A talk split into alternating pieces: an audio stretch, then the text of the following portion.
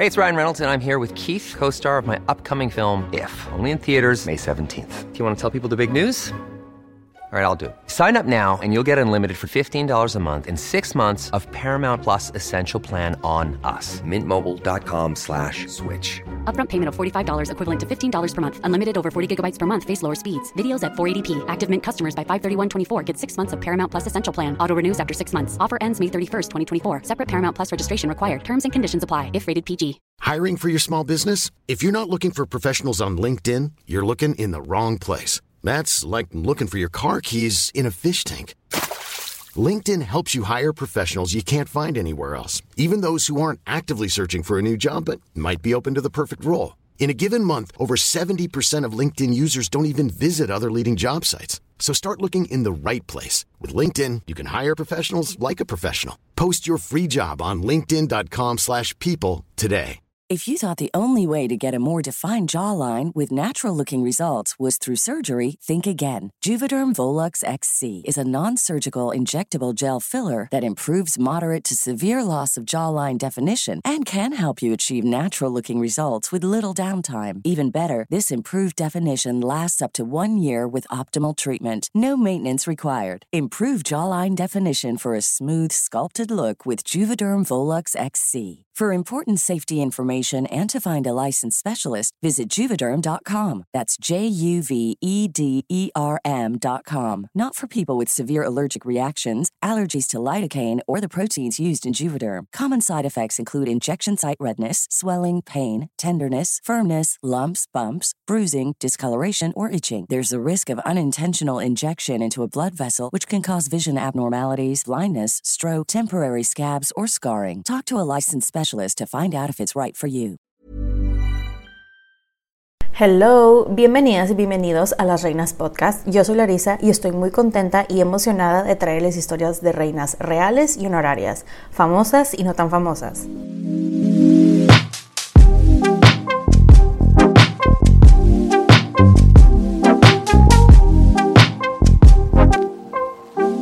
El día de hoy les estaré hablando de una reina que probablemente no conocen. Su nombre significa Victoria. Fue reina de los Icenos y sacerdotisa druida. Ella es conocida como la reina de los celtas, quien logró comandar a más de 100.000 hombres en una campaña contra el imperio más poderoso del mundo. Esta es la historia de Boudica. Ahora, antes de comenzar, ya saben, quiero hacer unas aclaraciones. La primera, no soy historiadora, solamente soy fan. La segunda, es probable que no vaya a pronunciar bien algunos nombres de personas, ciudades, etc., así que me disculpo. La tercera, este episodio hace mención de relaciones sexuales sin consentimiento y algunas formas de tortura, así que les pido que eh, usen su discreción si eh, quieren ponerle este episodio a sus hijos. Eh, así que ya saben, prepárense una bebida, pónganse cómodos y acompáñenme mientras les cuento sobre la vida de esta mujer. Comenzamos. Ahora, antes de entrar de lleno a la historia de Boudica, quiero hacer un gran paréntesis para entrar en contexto la época. Por si no saben nada sobre la invasión de Roma en el Reino Unido, larga historia hecha muy corta va de la siguiente manera. Julio César, sí, es de Julio César, el famoso, eh, llegó por primera vez ahí, eh, a la isla pues, en el año 55 a.C. Al año siguiente ya se estableció Britania, así fue como lo llamaron, y lo único que hicieron realmente fue hacer como un fort, por decirlo de esa manera, en la ciudad que llamaron Londonium, Londres, que ese fort era una mini basecita militar y construyeron un puente que cruzara el río Támesis. De hecho, todavía hay evidencia de esas paredes de la fortaleza que se construyó hace más de 2000 años. Algo interesante que notar aquí es que Britania para los romanos era lo último del mundo que se conocía. O sea, ellos genuinamente creían que ya no había más allá del mundo. Creían que si se pasaban de, esa isla se iban a caer o algo por el estilo.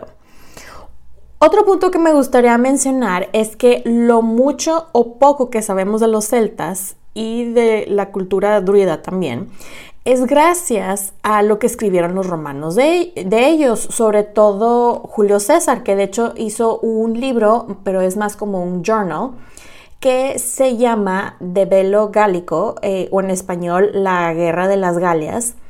Eh, y este libro lo escribió por todo lo que batalló básicamente Julio César en domar, por decirlo de esa manera, a las tribus celtas localizadas en el área de Galia.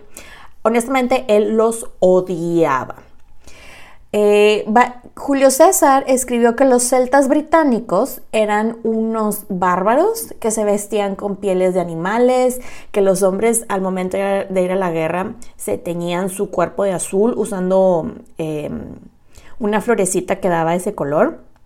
De hecho, él los llamaba los demonios azules y el, el resto de los romanos los llamaban los demonios azules. Y también escribió eh, que le causaba mucho shock que los hombres se dejaban el cabello muy largo, se dejaban como un bigote eh, barba, pero se rasuraban el resto de, de su cuerpo. Y él estaba en shock. Como les dije, Julio César llegó en el año 55, pero se regresó luego, luego, este, porque dijo, esta gente está muy salvaje, pero la razón verdadera era que no se quería quedar un invierno ahí. Regresa corriendo a Roma y le, llora al Senado y básicamente les dice, si quieren que conquiste allá, necesito más legiones. Eh, sobre todo porque ellos se están aliando con los celtas de Galia para derrocarnos. Newsflash, esto no era cierto, era una súper mentirota. Pero funcionó y regresó al año siguiente con cinco legiones y caballería y hasta elefantes. Cosa que los celtas se quedaron de WTF, ¿qué es esto? Y los pobres se asustaron tanto con los elefantes que así llegaron, imagínense, con la banderita blanca, este, de que está bien, no, no les vamos a hacer nada. Pero este, después los celtas mataron a legión y media y pues les dio bastante miedito a los eh, romanos. Realmente la aportación más grande de Julio César en este tiempo fue establecer relaciones con los jefes de las tribus antes de irse y que lo mataran, ¿verdad? Ya, se sabe, me imagino, el resto de la historia.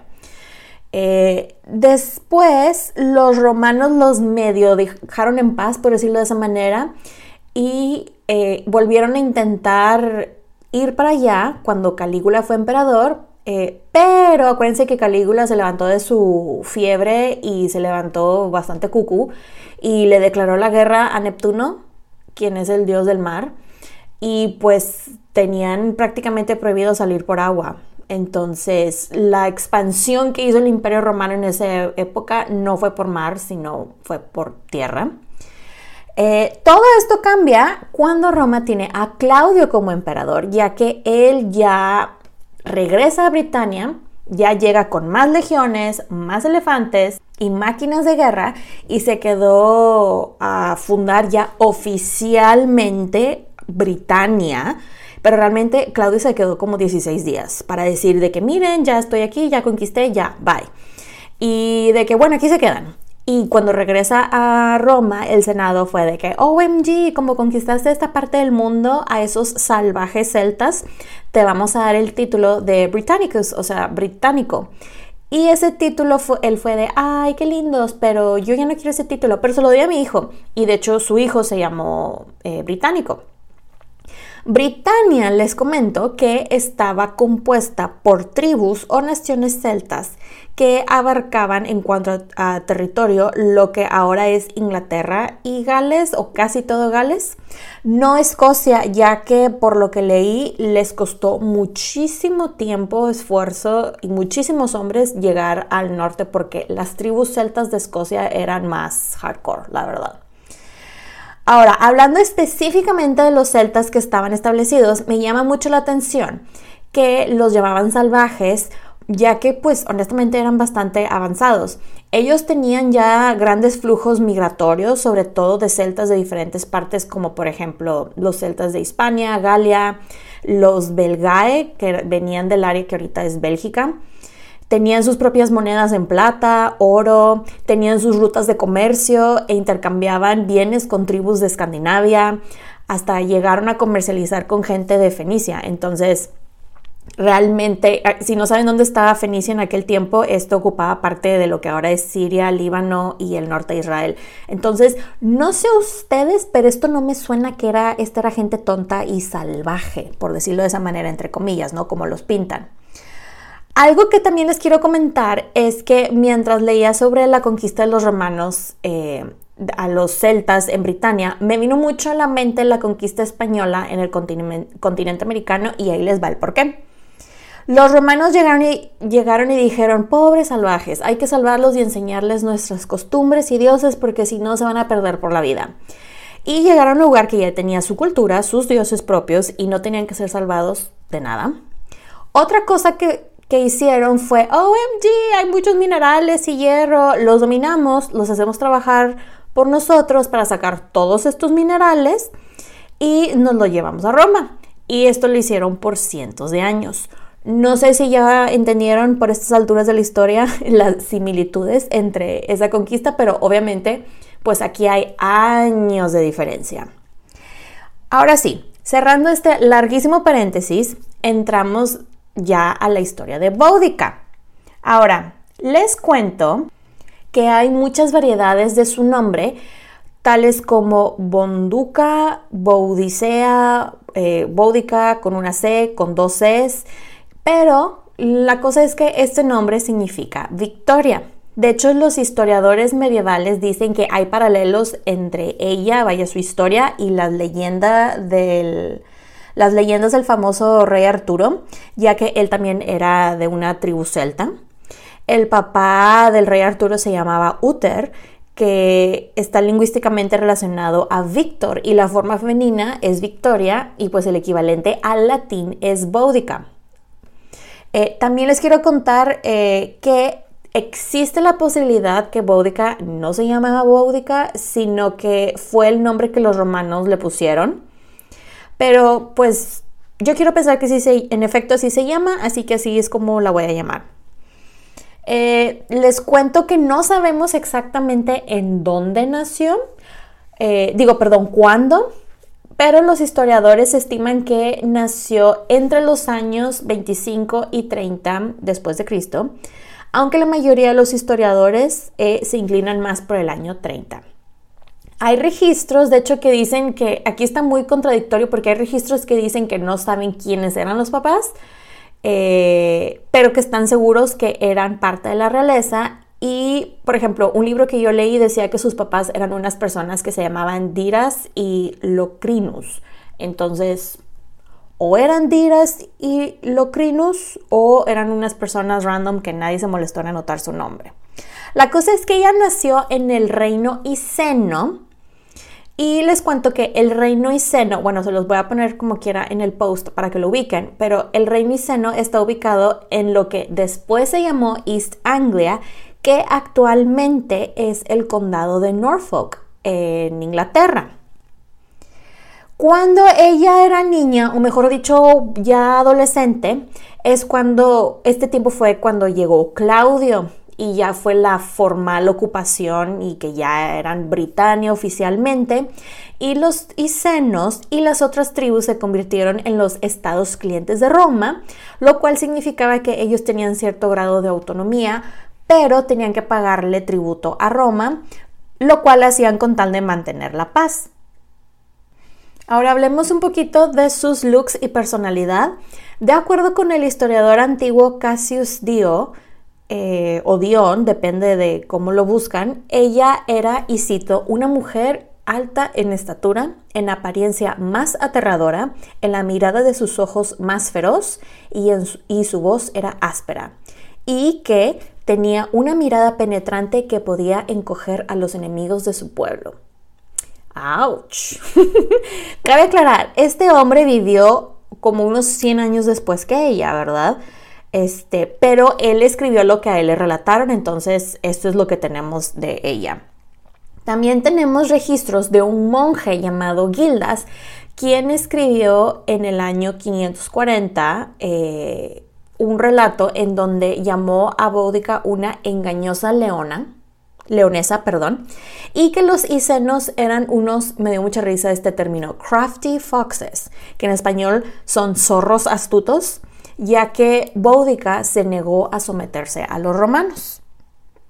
Según registros, Boudica se vestía con collares trenzados eh, de oro, tenía broches que sujetaban su túnica eh, llena de colores, Eh, el brochecito se sujetaba por el cuello, se ponía aretes, pulseras, etc. Y que tenía el cabello tawny, que literal significa que tenía una melena como la de un león.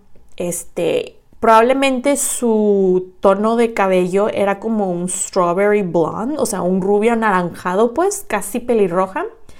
Hay algunos historiadores que dicen que era así de que súper pelirroja, hay otros que dicen que era rubia, entonces yo digo que la mitad Strawberry Blonde suena como una buena idea. Ahora, algo que me llama mucho la atención es que hay relatos eh, que Boudica, a pesar de ser miembro de la realeza, ella realmente le gustaba ayudar a las personas, o sea, al, pueblo, pues. Y a veces ayudaba eh, cuando hacían falta manos a los campesinos, se quitaba sus joyas, se ponía un vestido más sencillo y se ponía a trabajar el campo con su gente y la gente la adoraba por ello. Ahora hablemos un poquito de su educación. Realmente no sabemos nada concreto sobre su educación, ya que nadie se molestó en escribirlo y acuérdense que lo que sabemos de ella es cientos de años después, pero pues sabemos que era parte de la realeza y que se casó con el rey, así que mínimo tenía que saber contar, la verdad. Sabemos que hablaba algún tipo de idioma o dialecto celta británico, pero es muy probable que hablara otros dialectos para poder comunicarse con las otras tribus vecinas, tanto las británicas eh, como las belgas, eh, las de Galia, etc. De hecho, hay varios historiadores que dicen, eh, bueno, que tienen la teoría que ella probablemente aprendió latín para poder comunicarse con los romanos, aunque no se ha encontrado evidencia de ello. Sabemos que ella era, según los eh, relatos romanos, una sacerdotisa druida. Y aquí les voy a hacer otro mini, mini paréntesis cultural por si no saben qué o quiénes son los druidas. Eh, y quiénes son los celtas, porque yo al principio decía como druida celta, pero ahí les va. Los druida, los druidas, perdón, son los celtas religiosos, o sea, los sacerdotes, sacerdotisas, que se encargaban de la parte espiritual, vaya, de los celtas. Y ellos también eran los curanderos slash doctores. No se sabe mucho de los ritos o ceremonias de los druidas, ya que ellos no escribían su conocimiento para que, uno, no se robaran dicho conocimiento, dos, para obligar a los jóvenes a que se memorizaran las tradiciones de su cultura. Y este, algo que me llamó mucha atención que leí es que los druidas estaban exentos de ir a la guerra y de pagar impuestos de guerra, a diferencia este, del resto de la población celta. Eh, otra cosa que igual me llamó mucho la atención de los druidas es que una de las enseñanzas más importantes de su cultura es que el alma no perece, sino que después de la muerte pasa a un cuerpo, o sea, de un cuerpo a otro. Y como la muerte es solamente una transición, eran súper feroces en la batalla porque ellos sabían que realmente no iban a morir. Y ellos adicionalmente tienen mucho conocimiento de las estrellas, tamaño de los cosmos, todo eso, ya saben. Cerrando este paréntesis, habiendo dicho esto, si Boudica era sacerdotisa druida, creo que podemos deducir que tenía que ser una persona inteligente para mínimo memorizarse tanto conocimiento de la gente. Algo que adicionalmente me gustaría comentar de los icenos, de la tribu este, de los icenos, es que ellos, a diferencia de la mayoría de las tribus celtas británicas, ellos sí escribieron bastantes cosas que de hecho se han encontrado. Lo, eh, del libro que leí decía que los papás de Boudica, como eran miembros de la realeza, supuestamente le dijeron a la gente que enterraran su joyería en jarrones y esto de hecho después les ayudó bastante a que los romanos, una, no se robaran sus cosas y dos, tenían con qué sobornarlos. También les quiero compartir que entre estas cosas que se han encontrado, eh, componen lo que se llama el tesoro de Snetisham, no sé cómo se pronuncia, eh, que esta es, una, esta es una de las conexiones más grandes de la era de hierro que se ha encontrado y justamente lo encontraron en el condado de Norfolk en 1948, justamente en donde es, fue el territorio Iceno ejemplos de cómo se veían, por ejemplo, los eh, colores de la joyería, etcétera, que Boudica pudo haber usado, ahí está. De hecho, si quieren ver esos tesoros, están repartidos en el Museo del Castillo de Norwich y en el Museo Británico, por si lo quieren ver. Ahí está. Están muy bonitas las fotos, honestamente. También les cuento que los isenos tenían sus monedas de oro y plata, las cuales les ponían dibujos de animales, tenían su sistema judicial, un gobierno formal establecido y algunos registros de su historia.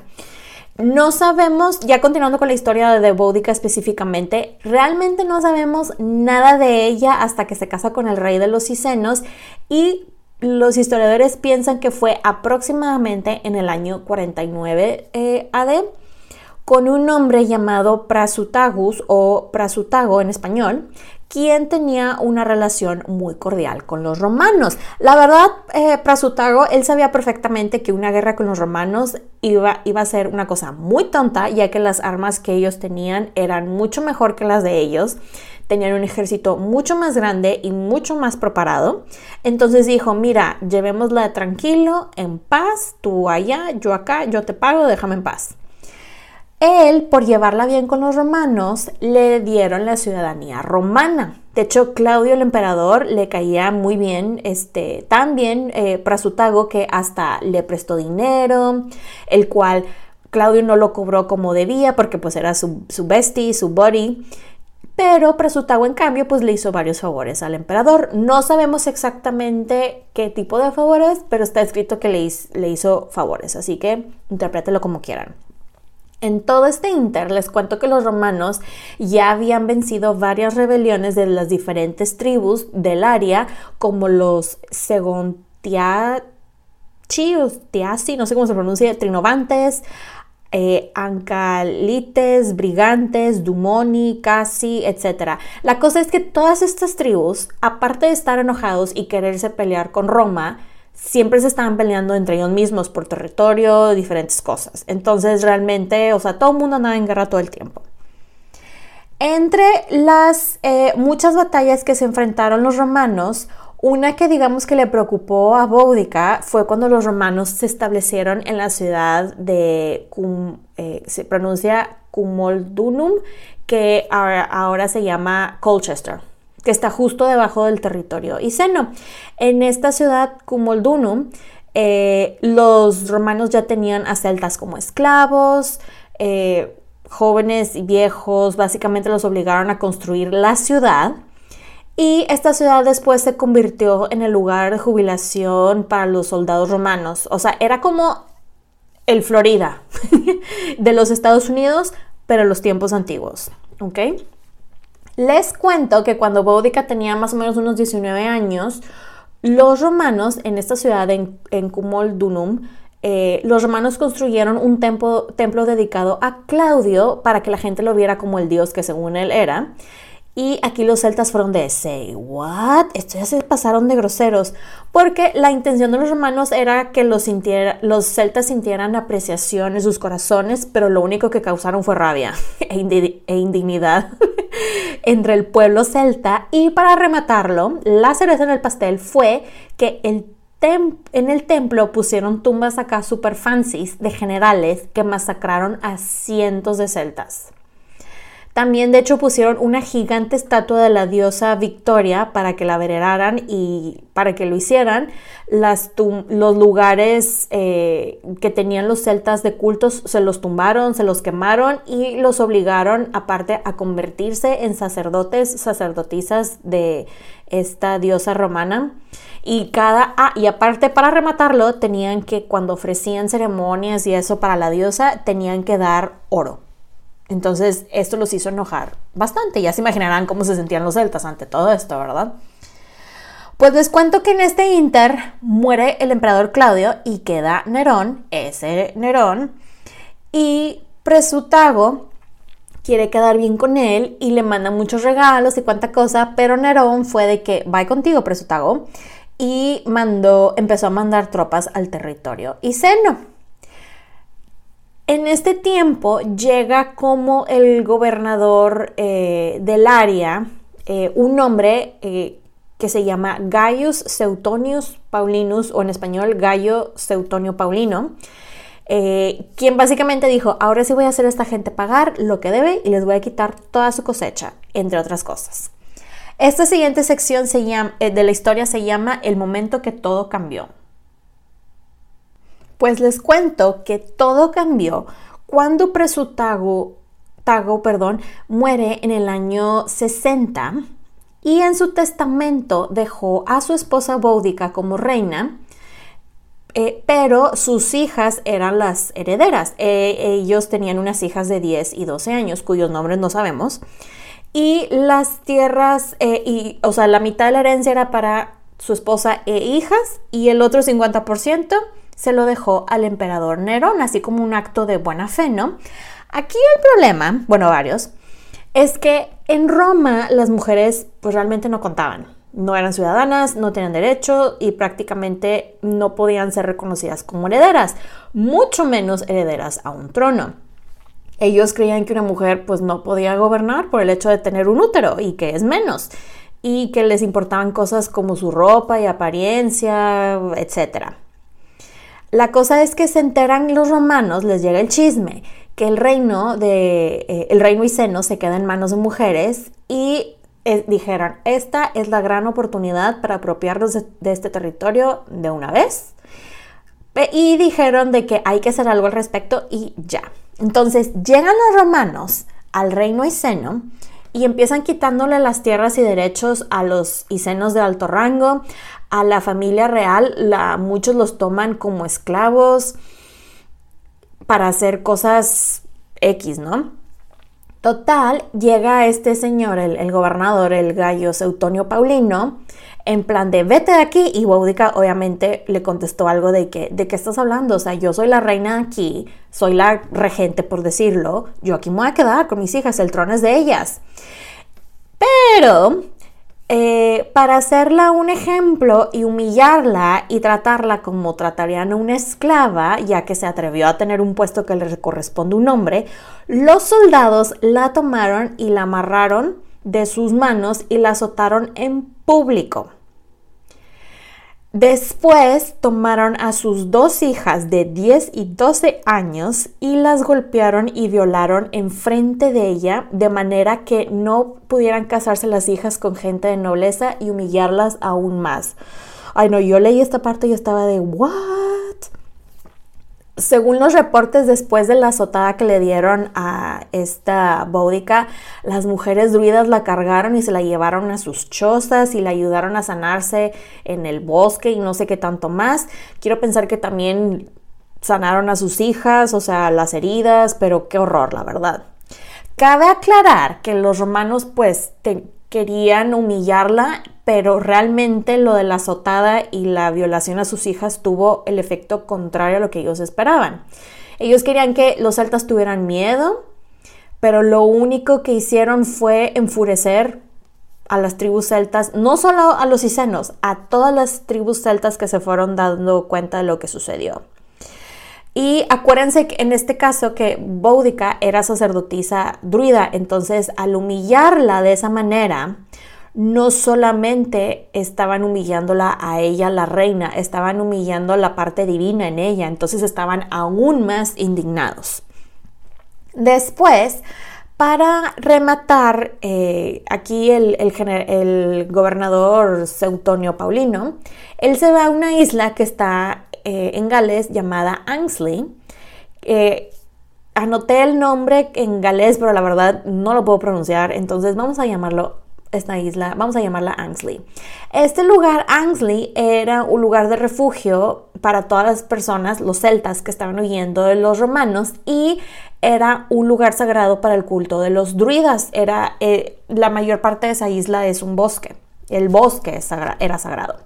Pues llega este señor y aparte de que mata a personas que ni siquiera tenían cuchillos para defenderse, quema todo el bosque. Entonces Boudica y las tribus celtas fueron de que, ¿qué?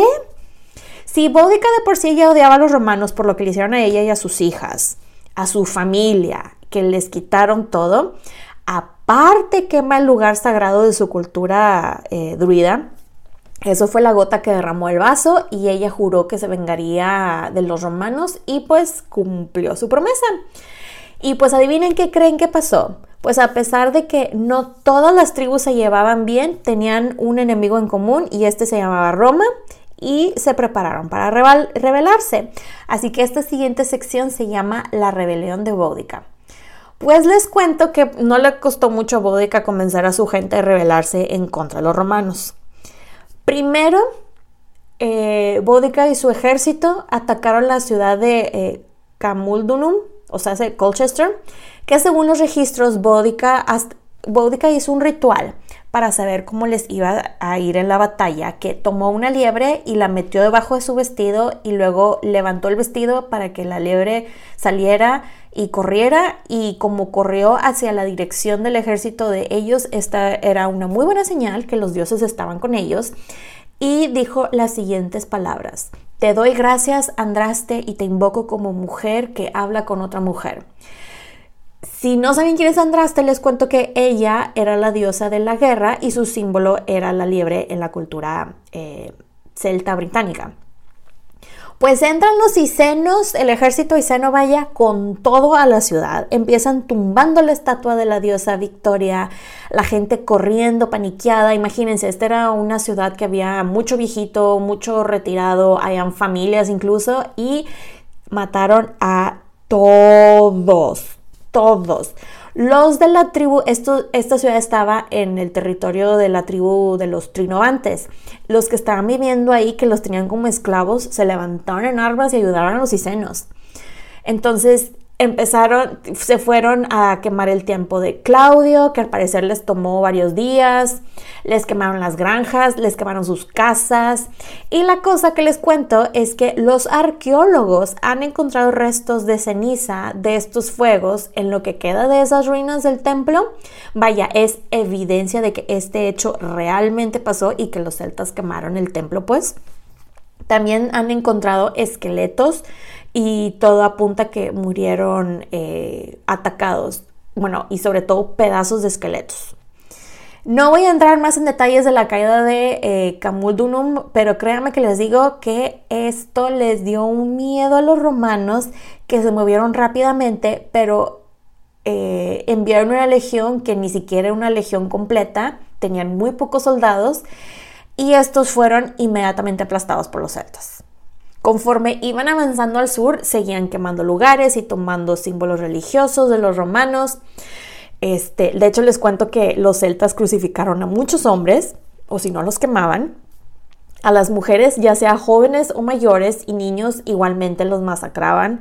Al parecer, a las mujeres romanas nobles las colgaban y les cortaban los senos y se los cosían a las bocas y las dejaban así colgadas para que cuando llegaran los romanos vieran este como y, ah, y aparte dejaban eh, cuerpos empalados, o sea, no, ellos la verdad no eran de la cultura de me llevo prisioneros para venderlos como esclavos, no, ellos, ellos eran de aquí no hay prisioneros y los mataban, los ofrecían como sacrificio a sus dioses. Eh, la verdad les digo, destruyeron las tumbas, aparte destruyeron tumbas de romanos que habían masacrado a celtas, etc. Nerón, el emperador, se entera de esto y pues estaba furioso por la rebelión de esta mujer, que mandó mensajes a diferentes gobernadores romanos, pero casi nadie podía ir y realmente nadie quería ir porque le tenían mucho miedo a los celtas. Y los que enviaban soldados, todos morían, porque decían, ay, pero pues son poquitos, ¿no? Y mandaban de que 200 soldados y pues los mataban luego, luego. Eh, después, el ejército de Boudica llega a la ciudad de Verulamium, que el día de hoy es St. Albans, y aquí estaba la tribu de los Casi. Los pocos celtas de la tribu Casi se les unieron y mataron a todos los romanos que estaban ahí.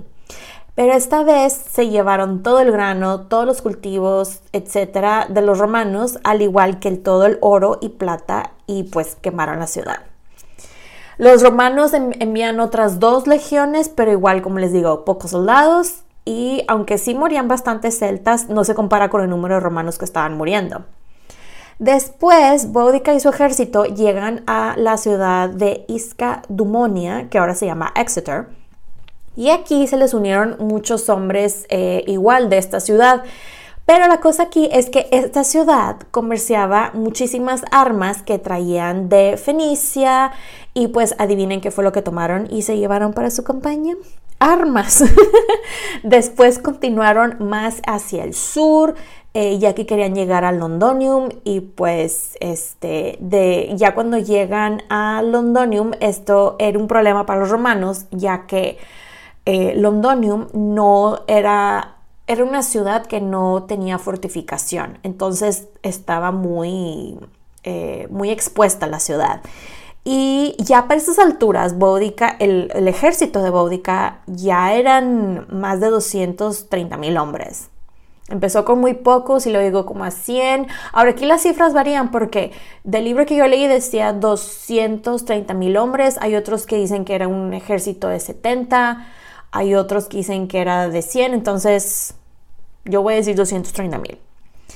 El eh, gobernador, este Gallo Seutonio Paulino, lo único que logró hacer en Londonium fue llegar a tiempo para evacuar a algunas personas.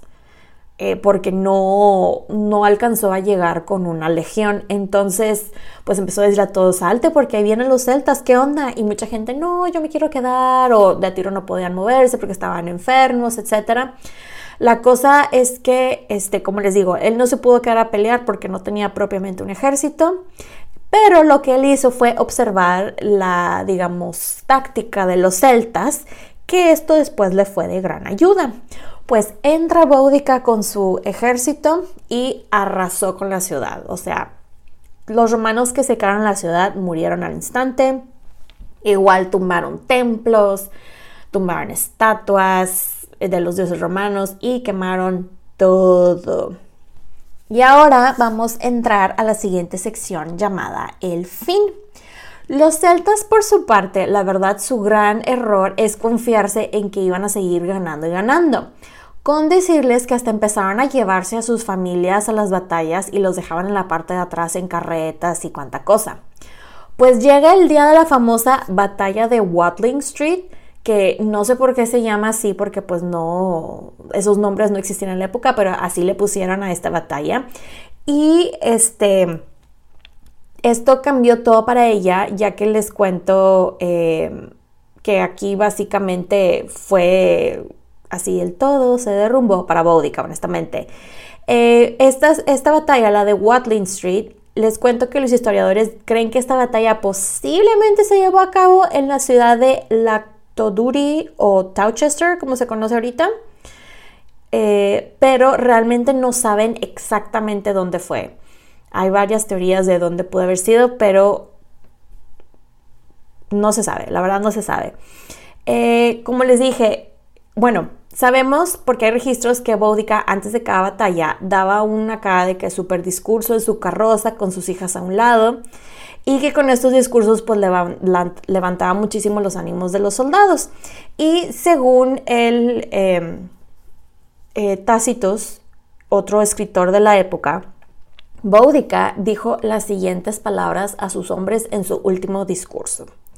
Los británicos Estamos acostumbrados a las mujeres comandantes en la guerra, pero no estoy luchando por mi reino y mi riqueza. Estoy luchando como persona común por mi libertad perdida, mi cuerpo mayugado y la dignidad de mis hijas. Ganarán esta batalla y perecerán. Eso es lo que yo, una mujer, planeo hacer. Que los hombres vivan en la esclavitud si quieren. Y la gente, ¡uh! Pero la verdad esto fue una masacre. Fue una terrible batalla. Fue una masacre por los dos lados. Sobre todo por los celtas, ya que cayeron rapidísimo. O sea, y les cuento que aparte pelearon muchos niños y muchas mujeres. O sea, la cosa fue como les dije, que el gobernador Gallo Seutonio Paulino fue muy inteligente y planeó muy bien su estrategia, perdón, de manera que los atrapó él, tengan en cuenta que los soldados romanos eran personas entrenadas desde que eran prácticamente bebés y los celtas, la mayoría de los que estaban peleando eran granjeros. Aparte, las carretas que traían los celtas con sus familias, comida, etcétera, están en la parte de atrás, que esto fue lo que terminó bloqueando la salida de ellos. No voy a hablar necesariamente de la estrategia militar porque este podcast no se trata de eso, pero los invito a que lean de esto si este es un tema que les interesa. La cosa es que, imagínense, este gallo Seutonio Paulino tenía un ejército de unos 10, 15 mil soldados y Boudica tenía a más de 200.000 y ganaron los romanos. O sea, como les digo, al final de la terrible batalla quedaron muy pocos celtas vivos y estos obviamente corrieron. No sabemos exactamente qué fue lo que pasó con Boudica. Hay algunas fuentes este, que dicen que ella sobrevivió a la batalla y la capturaron. Otras fuentes dicen que ella bebió un veneno que traía eh, y pues se suicidó. Otros dicen que corrió al bosque y se envenenó y que sus hijas igual se suicidaron. Otras teorías dicen que sus hijas este, murieron peleando en la batalla. La cosa es que no sabemos. Eh, otra cosa que eh, no sabemos eh, es dónde la pudieron haber enterrado, si es que la enterraron, porque otra de las teorías que leí es que los pocos soldados que quedaban enterraron su cuerpo rápidamente para que no lo destruyeran los romanos. Pero, como les digo, esta es una de las tantas teorías. De hecho, les quiero contar que algo, una teoría que me, me encantó, honestamente, se me hizo muy curiosa, es que eh, algunos historiadores dicen que hay una tumba, que la tumba de Boudica está justo debajo de la plataforma número 10 de la estación de King's Cross en Londres, lo cual significa que ella está enterrada a un lado de donde Harry Potter eh, toma su la entrada, vaya, para tomar Hogwarts Express, lo cual no sé ustedes, pero me da mucha risa eh, esa teoría. Eh, lamentablemente, después de esta super rebelión celta, les fue muy mal a los que quedaron. Eh, la verdad, este gallo Seutonio Paulino, él se encargó básicamente de matar a cientos y cientos de celtas. Quién sabe qué tanto dice el hombre, pero imagínense que el emperador fue de que te regresas a Roma ya, deja de estar torturando gente. Eh, posterior a este levantamiento, los, como les digo, los romanos mataron a unas celtas, eh, ya para estas alturas ya, ya no eran eh, tribus clientes, vaya, esto ya eran esclavos prácticamente, los tenían trabajando 24/7 en las minas, sacando diferentes materiales. Eh, tiempo después fueron, eh, lograron poco a poco irse acercando a Escocia, pero la verdad es que no tuvieron el éxito que ellos pensaban que iban a tener, aunque se quedaron aproximadamente unos 400 años. Hablemos de su legado. Pues miren, nos queda esta gran historia de una mujer que se atrevió a enfrentarse a uno de los ejércitos más grandes y poderosos que el mundo ha conocido y lo hizo, este, y los hizo, vaya a tener muchísimo miedo y ganó muchas batallas. La leyenda de Boudica se volvió popular cuando Elizabeth I fue coronada reina, pero el super auge de la historia y leyenda de Boudica fue durante el reinado de Victoria en el siglo XIX. Y como las dos comparten el mismo nombre, su esposo Alberto mandó hacer con eh, el escultor Thomas Thornycroft una estatua de bronce en su honor que de hecho está viendo el famoso Big Ben y el Palacio de Westminster. La estatua es de Boudica y de sus hijas. Algo que me llama mucho la atención es que Boudica luchó contra el imperialismo de los romanos y lo irónico es que las imperialistas, eh, Elizabeth I, y Victoria pusieron su estatua como símbolo y la posicionaron de manera que ella está viendo la ciudad, como si la está cuidando, cuando ella misma quemó esa ciudad hace dos mil años y la destruyó. También les cuento que hay una película de su vida llamada La Reina Guerrera. Este es del año 2003. Eh, creo que la pueden encontrar en YouTube. De hecho, sale la actriz Emily Blunt así de súper niña. Y bueno, concluyo este episodio con una frase que Boudica supuestamente dijo y es la siguiente, los dioses nos darán la venganza que nos merecemos. Espero que les haya gustado este episodio. Pueden encontrar los episodios de Las Reinas Podcast en diferentes plataformas como Spotify, YouTube, Apple Podcast y Amazon Music. Y también están mis diferentes redes sociales como arroba las reinas podcast para Facebook e Instagram y arroba las reinas en Twitter. Recuerden suscribirse, darle like, activar la campanita para recibir notificaciones, descargar los episodios y compartirlos. Incluso pueden dejar su rating y review. Muchas gracias por escucharme y por apoyar a este podcast. Nos escuchamos en dos semanas. Bye.